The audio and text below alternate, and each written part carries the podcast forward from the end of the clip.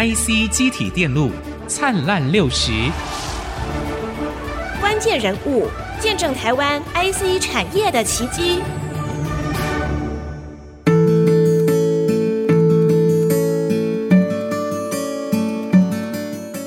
从电子技术顾问委员会 TAC 听见海外顾问的无私奉献，中研院余华年院士与您分享台湾 IC 技术发展的历史进程。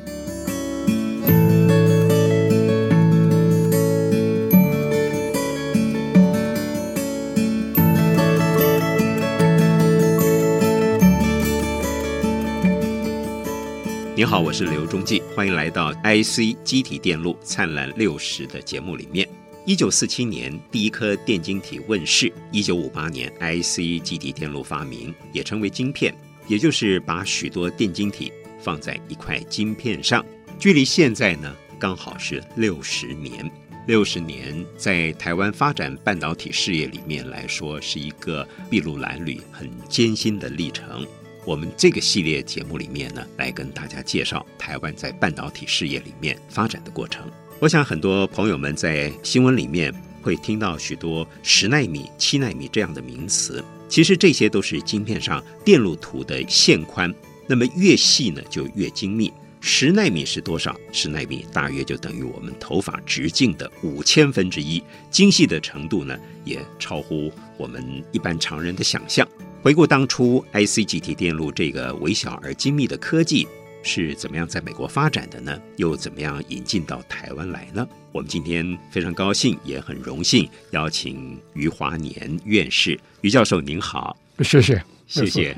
余教授是我们在发展半导体事业里面扮演一个非常非常重要的推手啊。当年您是在一九五七年进入到美国的非常尖端的 IBM 的研究中心嘛啊。您在进去的时候，这个 IC 还没有发展出来，对不对？还没有真正发展出来，啊，还差一年哈，对不对？当时只有电晶体，对啊，transistor，对，transistor，对对，还没有把它放到这个 IC 里面去啊。但是您在这个在美国求学，然后进入到 IBM 这段过程哈，从电晶体放到 IC 里面，这个是怎么样发展出来的？当时在美国这样的尖端的环境里面。这个也是片段性的，因为我在在学校是做 computer，是 computer design 第第第二代的 computer。那到了 IBM 开始，我是您在做的时候是已经真空管了吗？还是用电晶体了？我们这两面都有。头一个 computer 是真空管，嗯，第二个我们在 design 的时候就是 transistor，是这样，嗯，所以两面都有。那当 IBM 我开始做是做 design，嗯。不，逐渐就是发现这个电晶体就是这个 transistor 有 limitation 还不够好。是，其实当时我们也有 propose 做这个 IC。嗯嗯嗯。不过呢，六零年代一下就进入六零年代，IBM 主要就是做 three sixty 这个 computer。嗯。three sixty 他们后来决定采用是什么呢？他们就是 SLT，Solid、嗯、Logic Technology，就是把这个 transistor 跟有些 resistor 上的。放在一个 packaging 上面啊，一样的概念哈，一样的概念，因为当时怎么做，他们认为这个价钱最小，那么比较最呃有用，跟 three sixty 有用。嗯、其实我们在 research 来比较 freedom 比较大，嗯，那我当时是喜欢做 integrate circuit，我们 propose 做 integrate circuit，嗯，不过呢没有 support，所以只能慢慢慢慢的进入这个 integrate circuit，所谓 monolithic integrate circuit，嗯。所以从这样开始，我们一直都有一点点存在。六零年代发展的比较慢，嗯，因为这个 IBM 这个 SLT 这个问题，嗯，我到六零年代后到七零年代开始，我们已经做了这个一微米的那个很小的 circuit。那个时候呢，大家还不相信真正有可以工业上可以制造的 technology，是，所以我们就受到很多 challenge，嗯。说这应该怎么做？说一步一步到七零年代中间呢，我们要发表文章，就是一个八千个记忆体。嗯，那到七零年代后半嘛，我们把整个的 industrial technology 都做出来。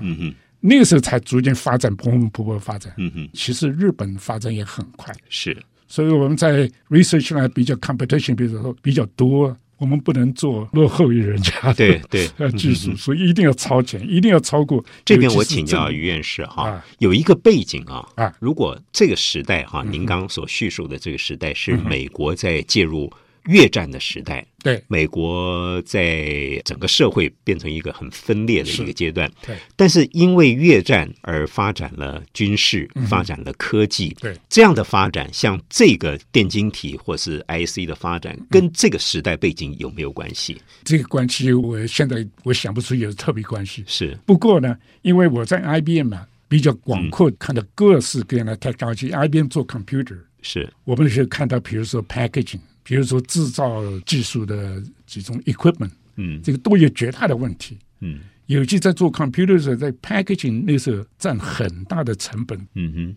所以我们是一直往这个方向走，将来一定走这个路子，是。一定改变这个整个的世界。您觉得这样的一个动力，当然研究发展是您的智慧跟您的所有的 partner 伙伴一起做出来的，还有一个很尖端的公司 IBM，在这里面，您刚刚也提到了日本，不管是美国本身的内部的竞争跟国际的竞争，它是一个商业式的驱动式的竞争呢，还是一个科技就不断的研发出来的必然的两方面都有。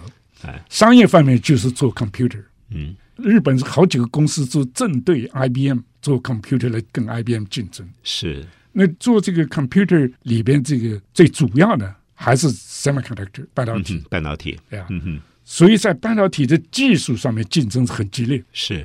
表面上不讲很激烈，因为我每年都是帮我们这个制造这个部门的要开会啊，嗯、他们后来发现我们这个 information 比他多，外面。哎所以他一定要去把这个 information 记起来。所以，我我们每年都有 evaluate，就是看日本人他家就大概是做到。嗯，我们这个一定要超过他们。这个跟这个商业竞争很有关系。是，我再请教你一个问题：以当时的这国际环境来说，这样的竞争除了日本之外有没有？苏联有没有？以色列有没有？很少。或欧洲有没有？简直很少，很少。啊，简直很少。因为我在七零年代发表这些文章以后，嗯，德国开一个会。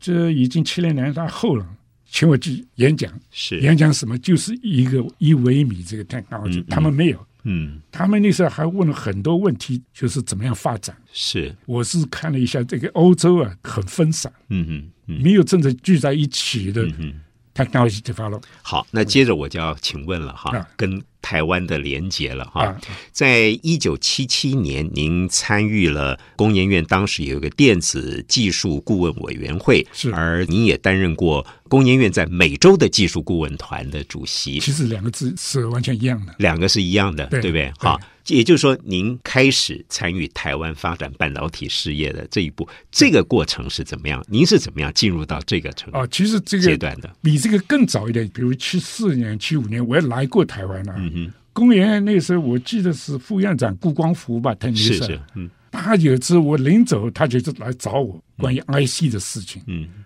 在机场啊，我就跟他聊了一下，我也不知道他是什么样 intention 啊，就 可能有点竞争性，竞争性。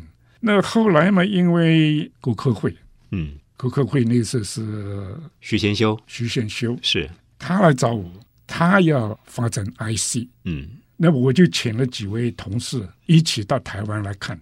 IBM 的同事，IBM 的同事，我找了一个是 physics，一个是 circuit 啊，啊一个是 material，就是范围广一点。是，我们就搞了两个礼拜，大概。嗯。后来我们发现，因为这个潘文渊潘先生已经在开始，所以我劝他说，台湾的人力根本就不够。嗯。为什么两面要竞争？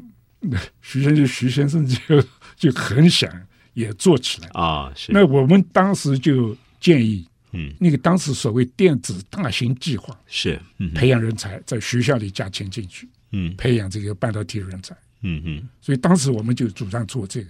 是。当时这个叫呃英文的缩写名称叫 TAC 这样的一个单位哈，在美国你们几位专家就帮忙看着，等于说很重要的台湾在今天发展半导体事业的一个很重要的一个推手。对，你们做了些什么样的工作？我们主要就是每次都来看他们的计划，嗯，做到怎么样的程度，嗯，有什么样的困难，有困难我们就在美国找专家来帮他们解决这个问题。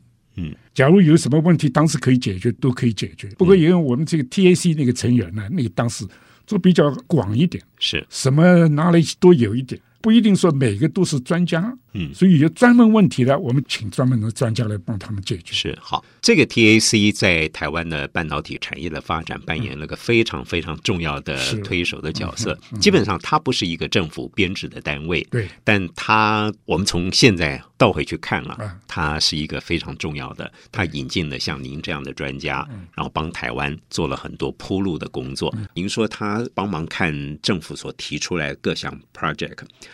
以当时来说，还都是政府所提出来的，对不对？呃，政府部门也一半是当然工研院协同的，是是对一起出来的。嗯，那经济部那时候也是听这个工研院是的有什么建议，嗯、扮他们才发。这个那我想请教，这里面是看技术呢，嗯、还是看未来的产品，还是看预算，还是看政府的组织架构呢？这个计划下来的时候就看技术。嗯哼，所以工研院非得做技术不可。嗯，对吧？其实你刚才讲的这个技术，那个 TAC，哎。TAC 是美国的组织，是，所以他们的电子书可能把它称为这个电子这个啊啊，所以 TAC 嘛就在美国，像潘文渊先生，潘文渊先生，他到台湾比较久，有时候住两个月回去两个月。他当时还在 RCA 吗？不，已经辞掉了，已经辞掉了。啊，他答应了孙先生、孙院长，嗯。做这个事情呢，他就辞掉。当时是经济部长孙运璇请他，是请潘文渊先生。对，然后后来呃，孙运璇先生又当了行政院院长，所以这个计划一直都是在孙先生在全力支持的。哦，一直都是他支持。是是，对。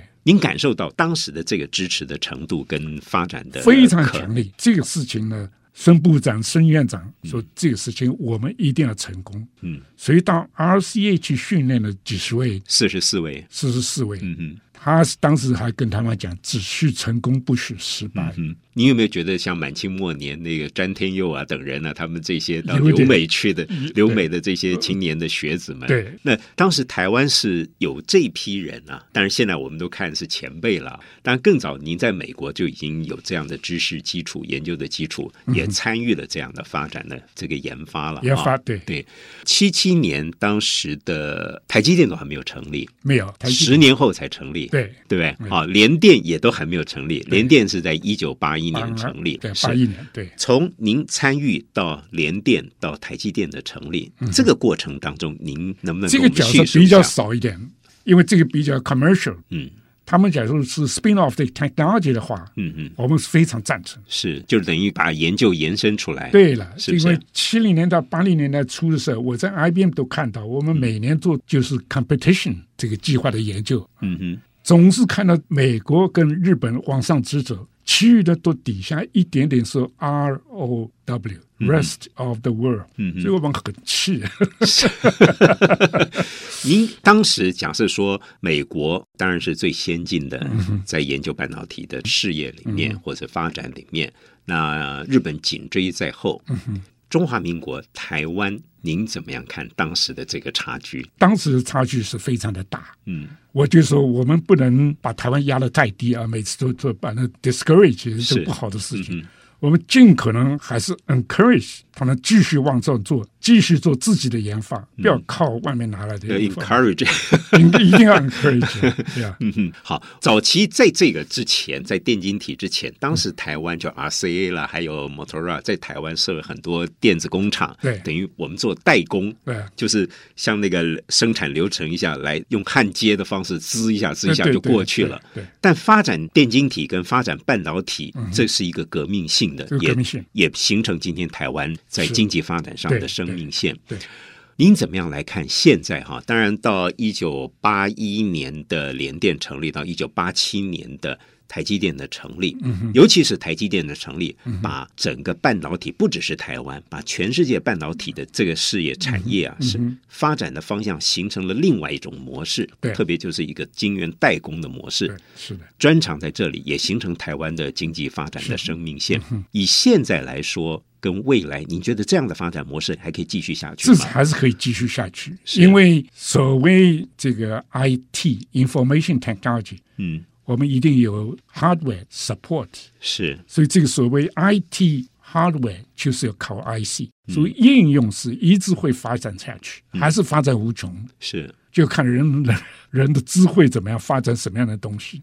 不过呢，将来的竞争一定会很激烈，嗯哼，逐渐逐渐 technology 会 mature，我们说 mature，像钢铁工业 mature，你就很难维持。嗯所以完全靠竞争，看将来的 business 竞争。嗯嗯。不过这个台湾还是有非常大的优势。如果说在这个用地图来看的话，嗯、台湾半导体产业在全世界的地图上，嗯，占一个什么样的位置？哦，很大的、很重要的位置。我现在可以讲，假如台积电现在不存在的话，嗯，美国有一些工业都会垮掉了。哦，真的？喂，你像 Apple，嗯哼，是吧？还有很多是小的那个公司。全靠台积电在做，嗯嗯，因为他要找先进的、竞争力比较强的，就是要找台积电，是，对呀，嗯哼，所以这个跟美国说起来，成功的一个关系都非常大，嗯哼，那您因为您一直都是站在前端呐、啊、尖端的这研发的研究的领域里面哈，您看台湾在人才培育上呢，您有什么看法？半导体事业的人才培育在台湾的现在比较差一点，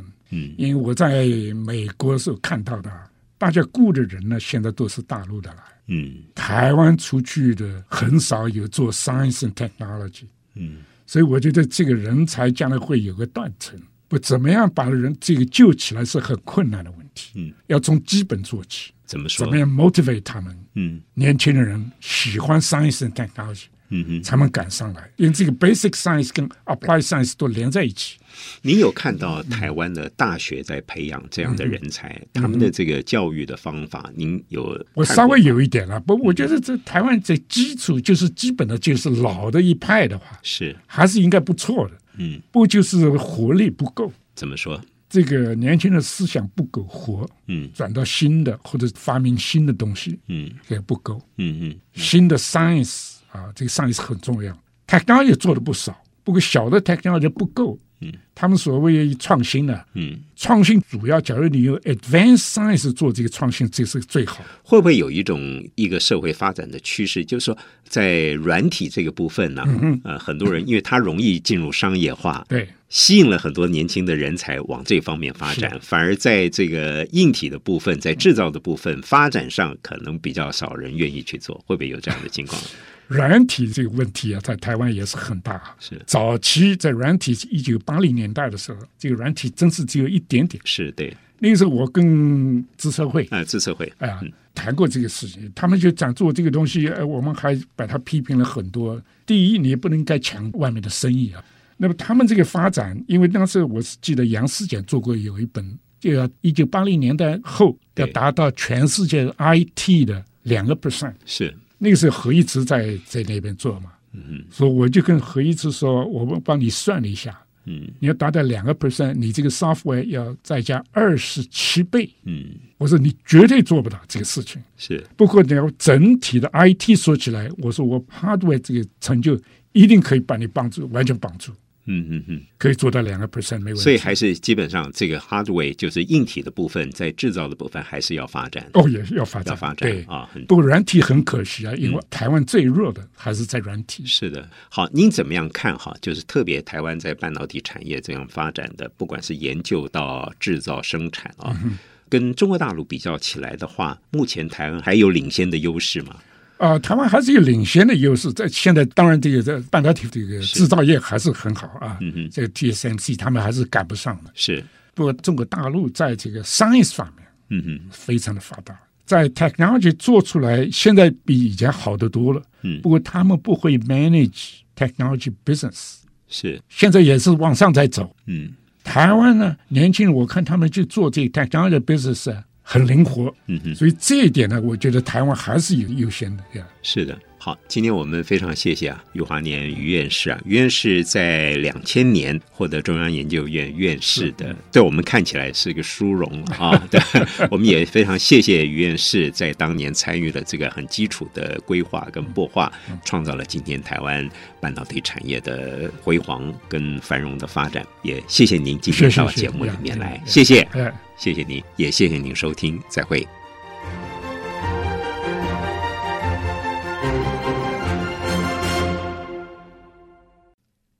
谢谢收听，请继续关注好好听 FM，记得帮我们分享给您的亲友，祝大家平安健康。